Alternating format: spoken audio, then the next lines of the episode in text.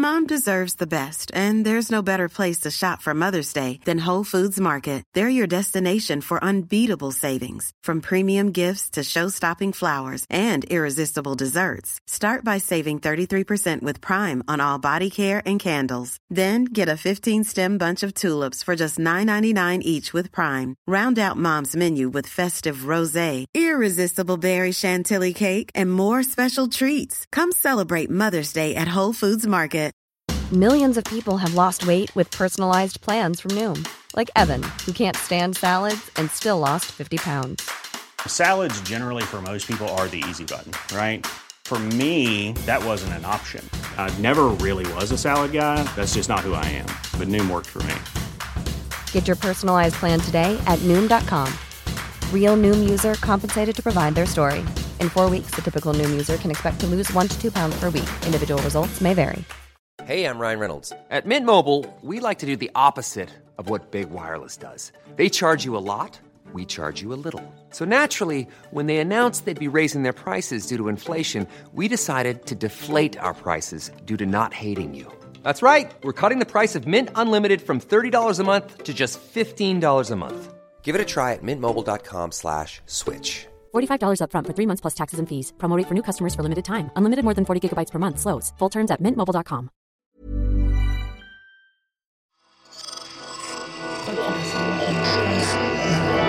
Esse podcast é, é apresentado por b9.com.br.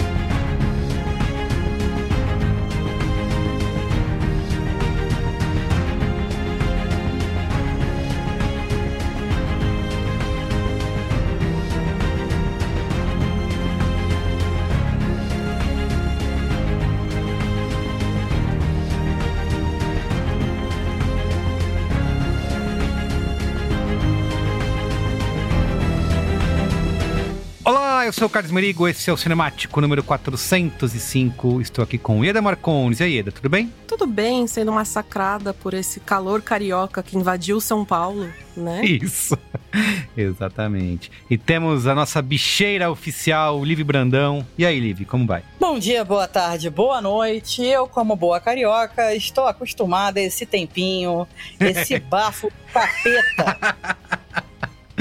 Muito bem, é isso aí. Nesse calor de 42 graus, Rio 40 graus, nós vamos falar de Vale o Escrito, a Guerra do Jogo do Bicho, série do Globoplay, que estreou, foi lançada no dia 1 de novembro. São sete episódios que tem direção de uma galerinha aí que a gente vai falar e produção artística do Pedro Bial, inclusive narra, né? A gente, a gente já passou aqui no Cinemático esse Rio de Janeiro Verso, que Globoplay tem feito e que tem rendido cada vez mais material, não, é infinito, né? O que o Rio pode nos proporcionar de histórias e de figuras é realmente um filão É um que a país à parte. tem. País à parte, exatamente. A gente falou aqui da. O meu país. O seu país, isso aí, o país de Brandão. A gente falou aqui do, do série do Castor de Andrade, né? Tem um cinemático. É o 171. Olha isso. É o episódio 171. Publicado lá no dia 23 de fevereiro de 2021, tá? Então você pode ouvir. Tem Doutor, Doutor Castor, depois eles fizeram. Como que é o outro? A Lei da Selva, né? E agora sai Vale o Escrito, A Guerra do Jogo do Bicho. Enfim, vamos falar da série aqui. Mas antes. Mas antes.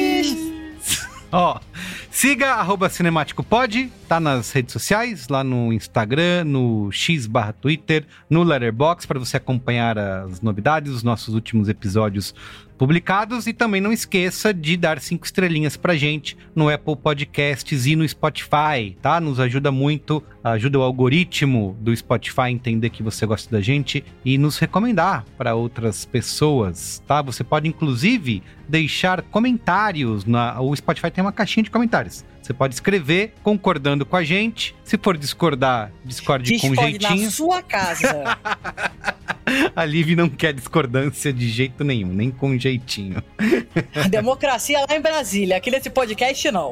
Muito bem. Então você pode deixar comentários, adicionar, né, a, a discussão. Ah, achei isso, achei tal coisa. Diga em Né, que você bicho você sempre- geralmente aposta. Se já ganhou, se perdeu. Temático ao episódio de hoje, você pode falar isso. Ó, sobre isso, rapidinho aqui, o- a gente gravou, eu e Eda falamos sobre o assassino no último cinemático, o filme da Netflix. O Flávio Vieira e a Laura Rangel fizeram o mesmo comentário. Excelente. E o Cauê Nunes falou: sobre o filme, foi como assistir a um adulto pulando numa piscina infantil. Breve, raso e frustrante. Espetacular! eu não adorei. concordo, mas eu gostei da metáfora. Ai, ai, bom demais. Então é isso, tá? Deixe comentários aí no Spotify. É isso, vamos pra pauta? Pauta! Fazendo sua fezinha hoje, maninho? Hoje, todo dia. O jogo do bicho é ilegal e historicamente comandado por homens.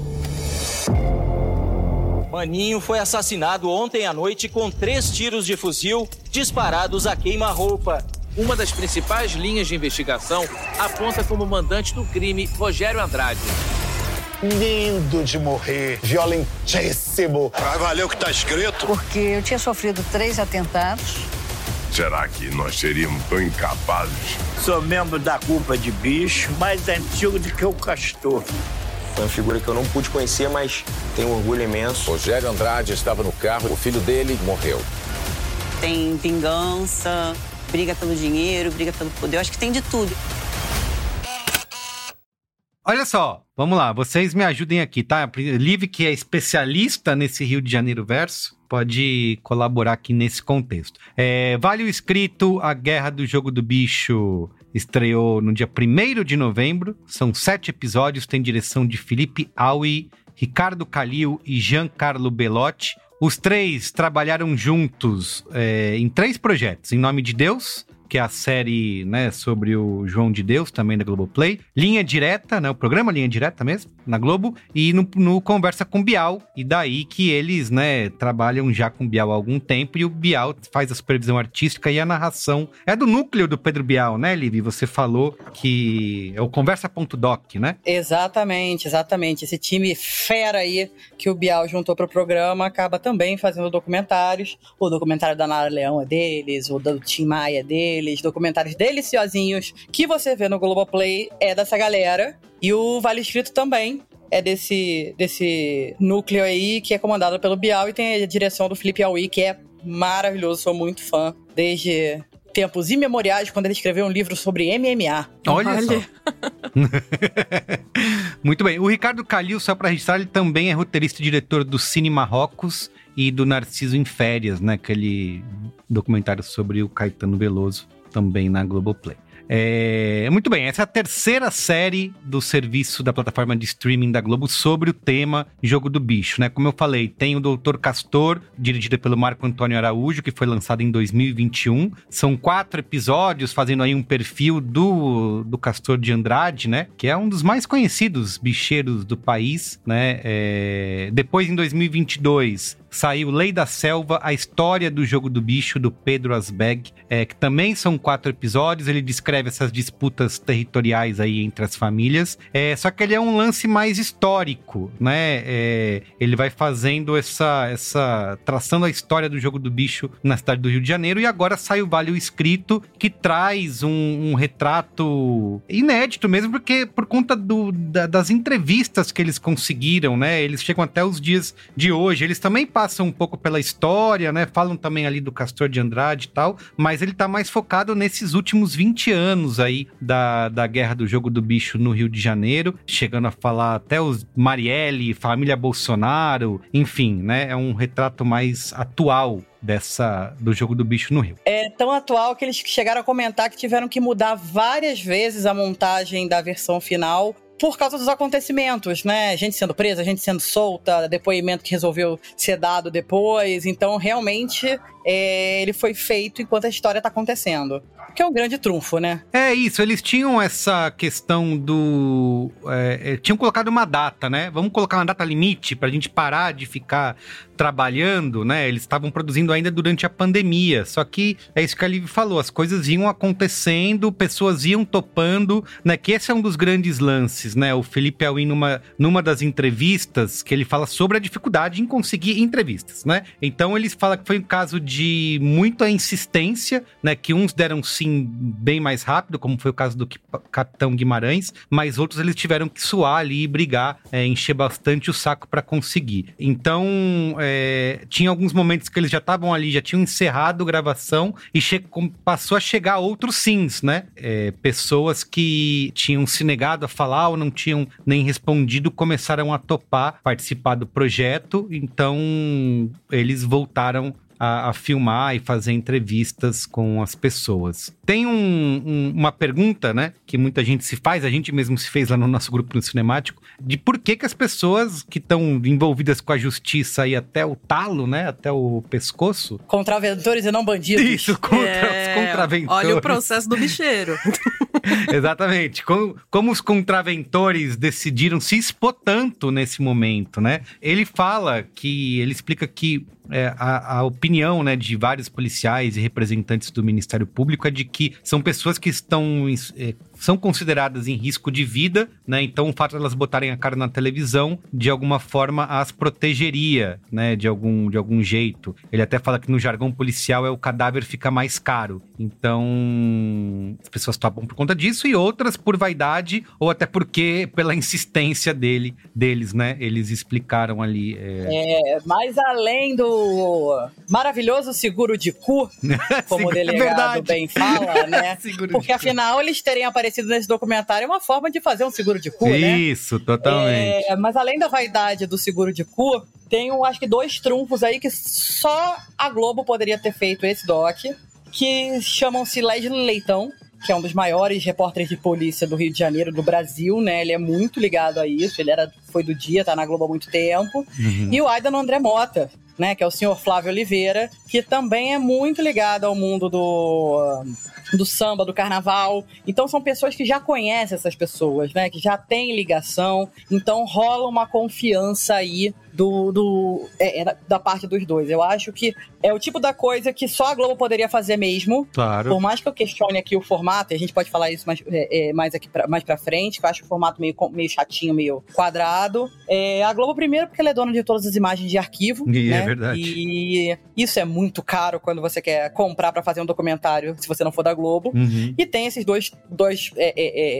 assets humanos aí que eu acho que fizeram muita diferença. Sim. O... E por fim, o Pedro Bial falou numa entrevista ao G-Show que o que, que ele considera o objetivo, né? Por que, que eles quiseram fazer esse documentário, né? Que, e é uma coisa que eu mesmo sentia muito, né? É, cara, a gente cresceu, né? E cre continua ouvindo uma série de notícias, né? Esparsas de coisas de gente assassinada, gente presa, envolvida com o jogo do bicho e tal. E que o documentário just, buscava justamente fazer uma amarração dessa história e hierarquizar os personagens, os acontecimentos com uma linha clara e dramatúrgica para a gente poder entender né, como que isso acontece, assim. Então, ele fala que a, uma virtude do documentário é ter, fazer essa trama muito bem feita para ter uma eloquência de um produto de ficção e que, no fim das contas, é tudo verdade, né? Muito bem, ó, pra gente seguir. Sinopse. Sinopse! Vale o Escrito. A Guerra do Jogo do Bicho oferece uma visão inédita do submundo do jogo do bicho no Rio de Janeiro, historicamente controlado por famílias poderosas também envolvidas com escolas de samba. A trama se aprofunda nas sangrentas guerras de sucessão entre duas dessas famílias, focando em eventos marcantes dos últimos 20 anos. Muito bem. Ó, a gente não tem muita repercussão, né, em termos de notas Os gringos pouco importam, né, nesse caso, mas eu peguei a notinha do MDB ali, né, que é pessoas, usuários que assistiram, tá com 8,5 de 10, né, tem uma, uma boa cotação, e a Globo diz que é a série original mais vista da plataforma na semana do lançamento. A nota Liv Brandão, no caso, eu sei que é pra dar nota no final, mas assim, só pra dar um spoiler da minha nota, já que a gente tá falando do comentário e não tem spoiler hoje, Uhum.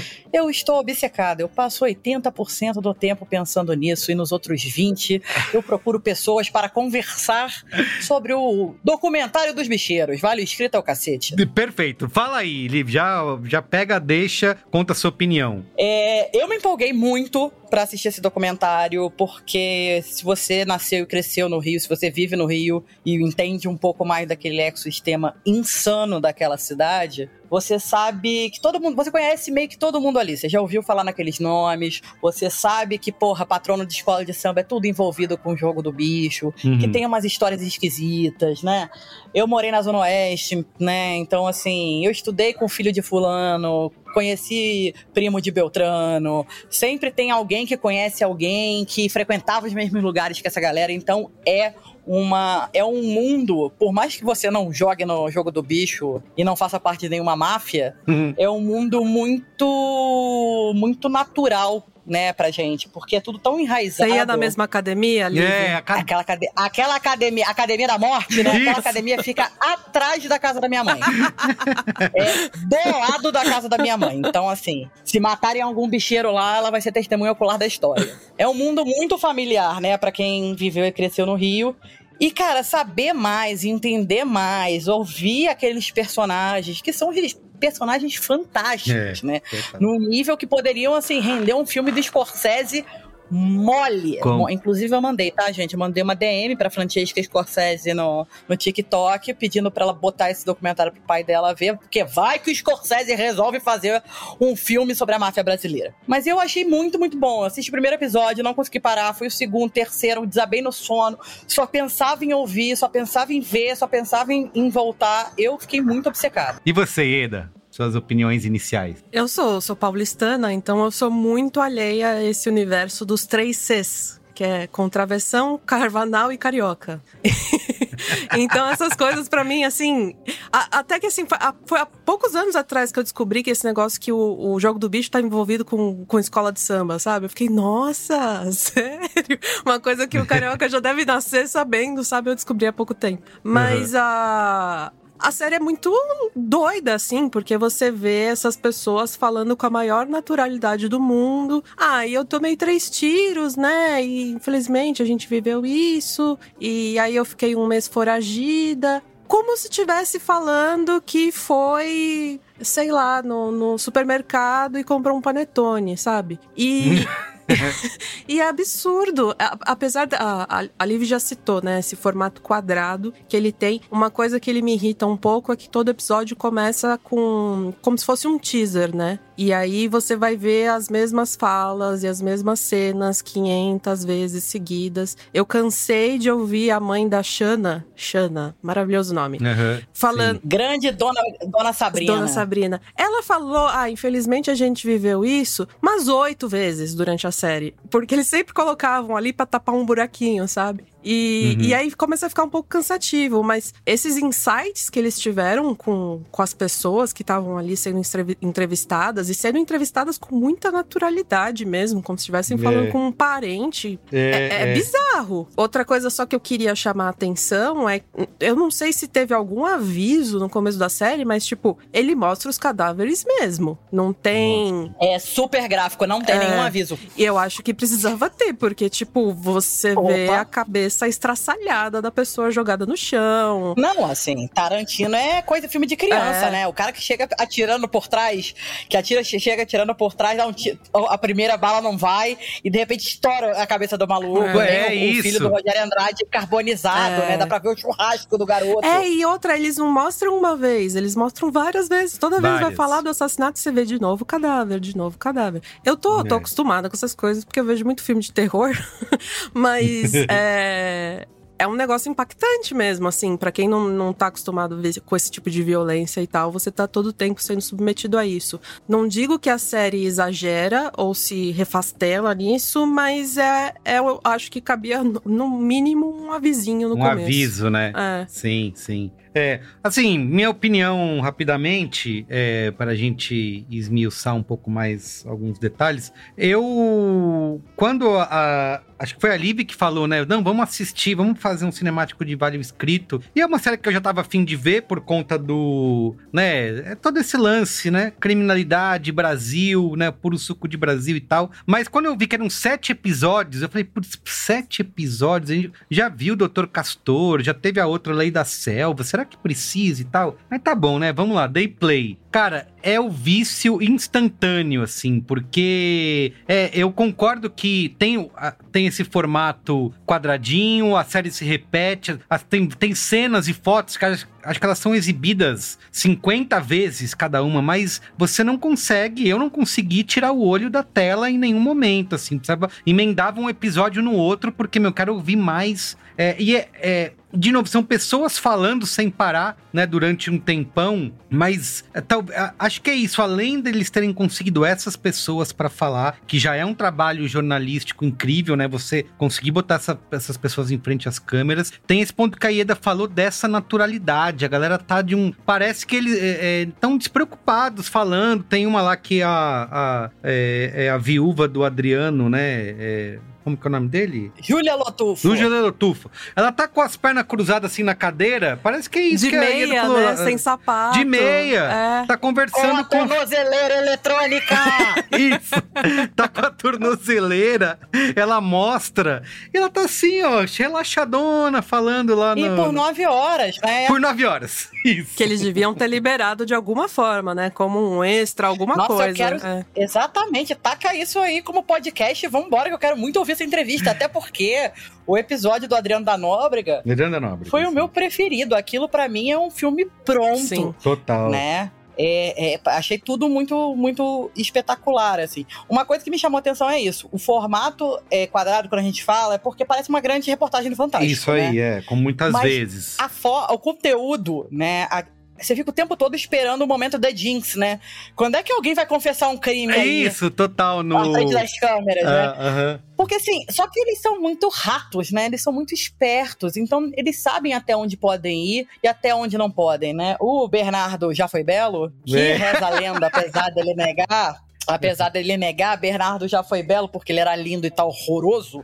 é, Bernardo já foi belo, ele reza a lenda que ele é o novo chefão uhum. do jogo do bicho. E ele começa negando, negando, negando. Não, porque eu trabalho com carros, porque eu trabalho eu com negócios. eventos. Isso. Porque eu fui é, extra de Natal da loja da Triton é no Barra Shopping, que era de uma prima minha. E eu pensando, pra que esse detalhe? Pra no final e pode dar spoiler aqui? Pode, ué. Pra no final ele meio que assumir que ele tá ligado nisso até o pescoço quando ele vira e fala. Porque até então você fala assim, não, ele só tá dizendo que ele sabe de tudo porque ele foi casado com Tamara Garcia, que é a filha do Maninho, irmã de Xana Garcia. Ele, ele parece só ser um grande fofoqueiro, né? Ele se coloca nesse papel de grande fofoqueiro. é mesmo, e no é final mesmo. ele fala, ué, mas eu posso largar isso? Posso, mas quem me garante que se eu largar isso, o que que é isso? Então, assim, as pessoas meio que vão, mas não vão, e tem uma... É tudo Não. muito fascinante. Eu E ele tem uma eloquência, né? é, ao, ao falar, né? Ele é um. Ele joga uns né? argumentos racionais, né? Por que, que eu faria Isso. isso, né? Exatamente. Qual o sentido, né? Por que, que eu faria?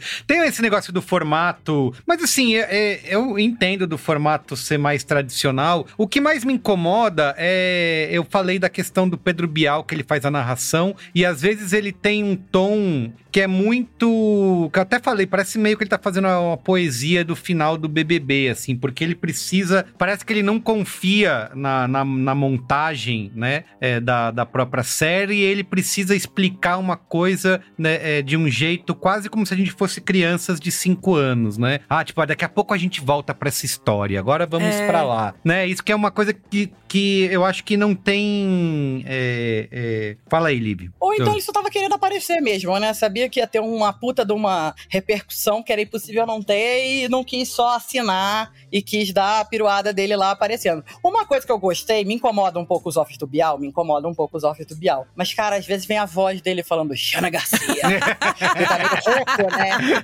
Então, às vezes vem a voz falando Xana... E ele fala Xana Garcia com vontade. É, isso. Aí veio a voz dele e eu falei, pô, no final marcou, então... Não, eu acho que tem o, o- o mérito dele, do trabalho dele, da equipe. Eu nem acho que a narração dele é ruim, mas é que tem alguns pontos que é, é isso, né? De você. Quando você pega esses documentários, você falou, citou mesmo The Jinx, né? Eu acho que é, é, eles têm uma confiança é, é, na própria audiência, né? Tentar contar essa história e não fazer como se fosse uma grande reportagem, que muitas vezes a série cai pra isso, né? Parece que tá assistindo, é, tá assistindo Fantástico, né? Então, é, mas enfim, acho que nada disso, é, de novo, acho que são é, os personagens e a história toda é tão é, interessante, complexa, cheia de camadas, que acho que isso não atrapalha. Eu acho que eles pensaram que eles tratam de tantas pessoas, de tantas gerações, eles têm aquela árvore genealógica, né, da contravenção e tal, e vai caindo um quadrinho cada vez que é um assassinado. E de repente Ah, eles é, acharam que sem esses recursos todos as pessoas não iam entender. Eu Sim. tava, eu assisti os primeiros episódios e os três últimos eu fui ver com o meu pai. Meu pai não tinha visto Uhum. os primeiros. E eu falei: "Não, você Tá. pode ver da partir do terceiro que não tem problema, porque vai, vai indo de geração pra geração, né? E do Uhum. terceiro não, dos três últimos. E aí ele tava assim: "Não, mas peraí, essa é a filha de quem?" É, aí eu tinha que explicar: "Ah, é filha do maninho e tal". Mas essa, essa é a gêmea? Sabe? Então, algumas coisas eu tive que parar e explicar pro meu pai. Então, de repente é uma coisa assim pra você poder pegar de qualquer episódio, de repente. Sim, o, o lance dos quadrinhos, que eu acho que é, é, tipo a primeira ideia, né? Já, já vi isso ser utilizado muitas vezes, é, é verdade, mas funciona. Pra mim, Funciona. pelo menos, é, é por conta disso que você falou, né? Senão fica uma confusão de você entender quem é quem, né? É, então, até essas brincadeiras, esses recursos visuais, eu acho que ajudam a entender, porque é muita gente, né? E como que elas. Como que essas pessoas estão ligadas no fim das contas, né? É, então acho que esse recurso colabora. Mas enfim, eu acho que tudo isso é meio perfumaria, né? A gente discutir é, perto do trabalho que eles conseguem fazer de contar essa história, né? Com início, meio e fim, e de fazer com que essas pessoas abram a boca, né? Consigam falar, assim. Então, a entrevista por si só, é, é, elas falando, acho que já renderia material o suficiente pra você. para ser relevante, né? Pra gente. Agora vem cá, tem uma, coi assistir. uma coisa que ficou na minha cabeça. Faz Hum. algum sentido a Tamara pedir pra não mostrar o rosto? Considerando que a irmã gêmea dela tá dando entrevista e eles estão mostrando fotos dela jovem o tempo inteiro? Eles dão uma justificativa, eu não sei se é verdade, né? Mas eles falam que ela mudou bastante, que ela não tá parecida, que se as pessoas olharem não vão reconhecer. Não sei. Será que ela É, fez várias é, cirurgias plásticas e tal?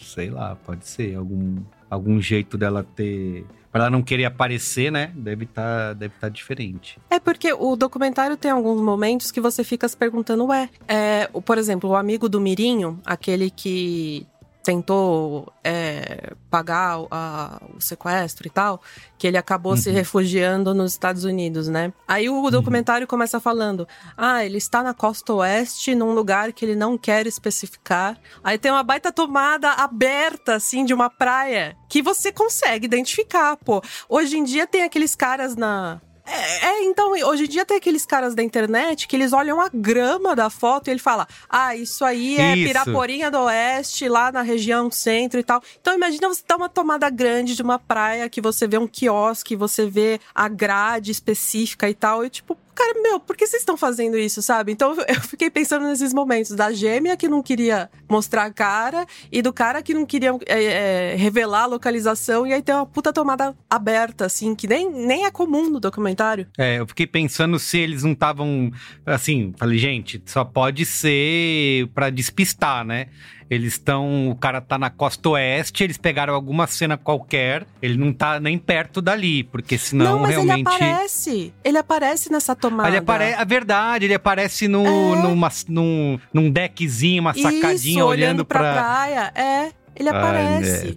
Perigoso, né? Tem essas Perigoso. coisas assim que eu fico meio preocupada, porque eu, eu acho que esse o, te- o testemunho desse cara aí, do amigo do Mirim, talvez eu seja ingênua, talvez eu esteja lendo as coisas de uma forma muito errada. Mas pra mim, ele é o cara que eu mais acreditei, assim, no documentário Sim, inteiro. Então eu acho realmente que ele não teve nada a ver com, com o sequestro do Mirim e tal, e que ele tentou, na medida do possível, fazer tudo que ele podia pra salvar ele. E, pô, ele tá se arriscando pra caramba. E, Aham. e aí tem essa tomada, e eu fiquei preocupada. É, mas é, vocês acham que alguém ali, de fato, com o que foi falado, se comprometeu de alguma forma, assim? Porque acho que no fim é, é, fica todo mundo meio. Não digo em cima do muro, assim, né? Só tirando o Bernardo lá, que ele fala do Rogério de Andrade, né? Que é o único cara que não deu entrevista, que é o, o, o- o mais como que é, ameaçador ali, que eles colocam como quem tá comandando tudo, né? Que na hora que ele,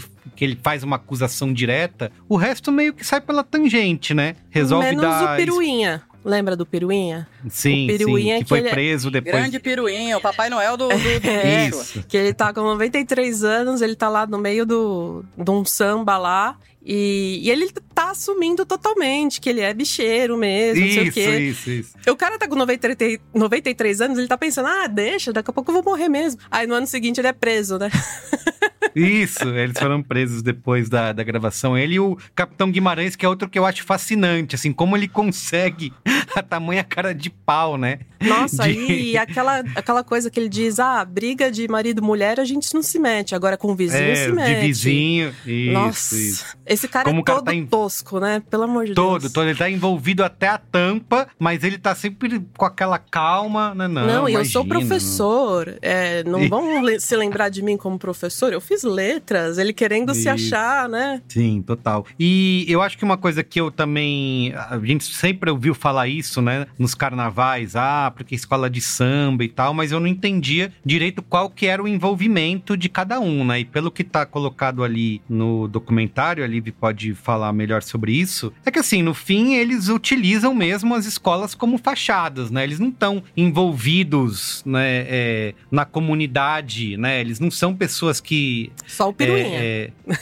Só o Piruinha, sim. Se todo mundo conhece ele lá, ele tá. Mas eles vão usando mesmo. Sai um, entra outro, né? Eles Mas é utilizam. porque eu acho que a escola de samba é, não é exatamente fachada. É um instrumento de poder. É uma forma de marcar território, de dizer quem manda, de quem tá lá. E você vê, essa galera toda participou, né? Com, com a justiça até o pescoço atrás deles. Topou participar de um, de um documentário como esse, porque tem muito de, de vaidade aí também. Então a escola de samba, pra eles, passa por isso. É uma cultura muito forte entre essa Sim. galera, sabe? E, é- e aí você falou, né? Um jeito de ser respeitado, né? Você passa a ser. é, a- até do- da maneira como a gente vê como a mídia trata, né?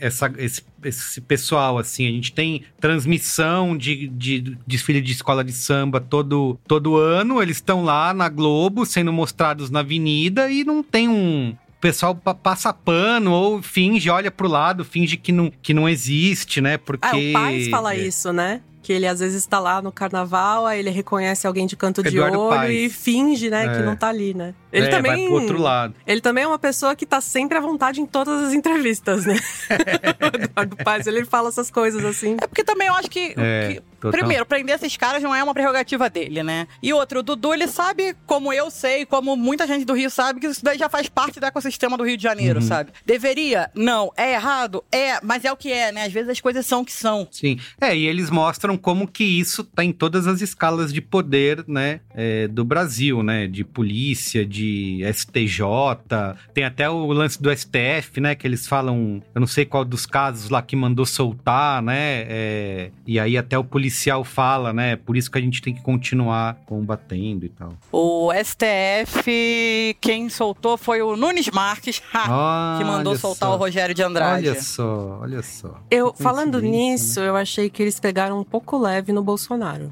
Ah, é? Eu achei. Eles falaram e tal da relação do Queiroz com, com o Adriano. Queiroz também dando entrevista, né? Exato. Esse foi o momento, assim, do teaser do primeiro episódio que eu fiquei, Queiroz? Meu Deus, eu preciso ver isso. Nessa hora eu É. berrei. berrei, berrei. Como assim o Queiroz da entrevista? Pois é, cara. E só um parênteses. Espero que vocês, todo mundo tenha reparado quando ele mostra a foto dele novinho lá no Bop. Espero que todos vocês tenham reparado que ele é a cara do Bananinha. Mas assim, eu achei que pegou muito. Eles fizeram, assim, jogaram no meio que no ar é, uma certa ligação do assassinato da Marielle com é, esse relacionamento do, do Flávio Bolsonaro com o Queiroz e o Adriano e tal. Mas eu, é, eu não sei se foi medo de, de ser processado, o que que foi, mas eu achei que podia ser um pouco mais incisivo aí, até porque, pô, seria o maior trunfo deles, eles conseguirem explicar isso de uma maneira mais fácil, né? Porque já se passaram anos e a gente não tem uma resolução desse caso, né? Uhum. Muito bem. Temos, ah, querem falar mais alguma coisa ou vamos para as notinhas? Eu achei engraçado como eles fazem no, no último capítulo, assim, a- a as diferenças entre a contravenção raiz, de bermuda e Ah, é. chinelo, e a contravenção do- dos filhos dos, dos bicheiros que já cresceram ricos e, e estão esquiando em Aspen. Nossa. Nossa, é verdade. o cara lá. Aquele filho que é apaixonado pelos, pelos mafiosos. É. Gente. Que tem quadro do Tony Soprano, do Michael Corleone. Como disse uma amiga minha, aquilo ali não dura cinco minutos na vida Com real. certeza, com certeza. Filho do Capitão Guimarães, que foi torturador do, do, do Dobbs, Então. né? Então, assim, é uma coisa muito surreal. Tem toda essa romantização, né? Que eu acho que é uma coisa que o documentário também não trata, né? Que é, de, de uma certa maneira ou de outra, né? A gente acaba transformando. Não tô generalizando, não é todo mundo, óbvio, mas acaba existindo, né, esse tom, né, por trás dessa galera que acaba gerando é, é, heróis pra muita gente, né? É, assim como tem um monte de gente gostando de Peak Blinders e, e, e achando que a galera é, levando isso como referência, né? Eu Acho que tem essa autocrítica, digamos assim, que a gente, mídia, comunicadores, imprensa e tal, poderia fazer, porque ao longo dos anos vai se criando essa aura de que eles são, ah, não, são contraventores, né? Não é, não é pouca coisa e tal. E no fim, a, a própria série acaba mostrando como eles são mais perigosos do que se imagina, né? Resolvendo tudo na bala. I'm Sandra, and I'm just the professional your small business was looking for. But you didn't hire me because you didn't use LinkedIn jobs. LinkedIn has professionals you can't find anywhere else, including those who aren't actively looking for a new job but might be open to the perfect role, like me. In a given month, over 70% of LinkedIn users don't visit other leading job sites. So if you're not looking on LinkedIn, you'll miss out on great candidates like Sandra. Start hiring professionals like a professional. Post your free job on linkedin.com/people today.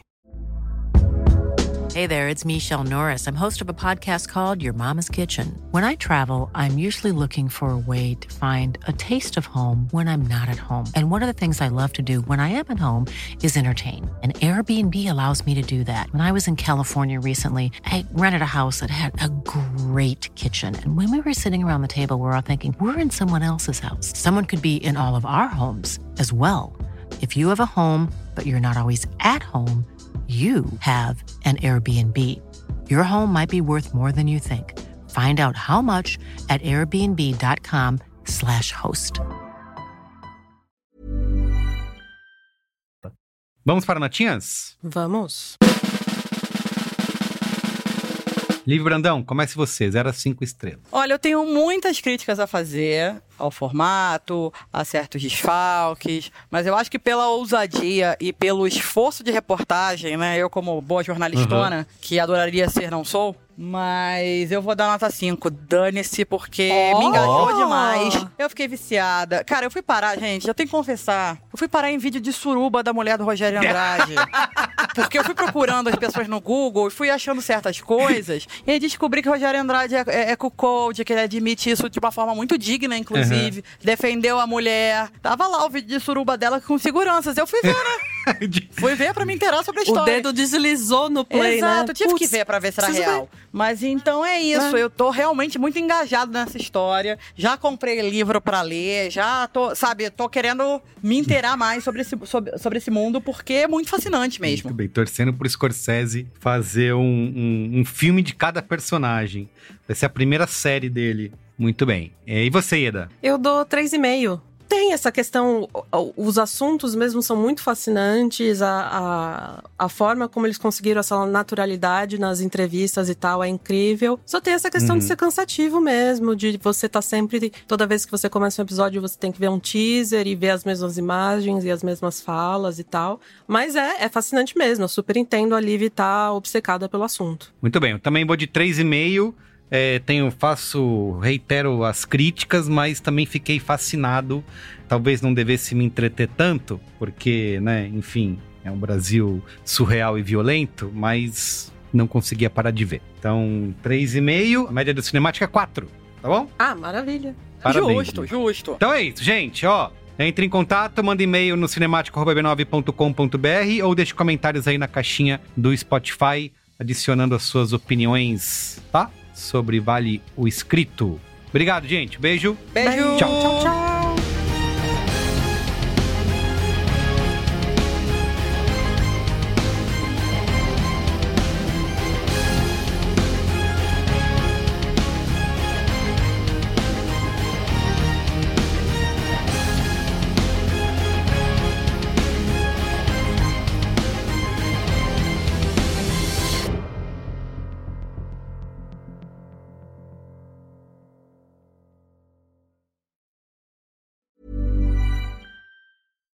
Hey, it's Paige DeSorbo from Giggly Squad. High quality fashion without the price tag. Say hello to Quince. I'm snagging high-end essentials like cozy cashmere sweaters, sleek leather jackets, fine jewelry, and so much more. With Quince being 50 to 80% less than similar brands.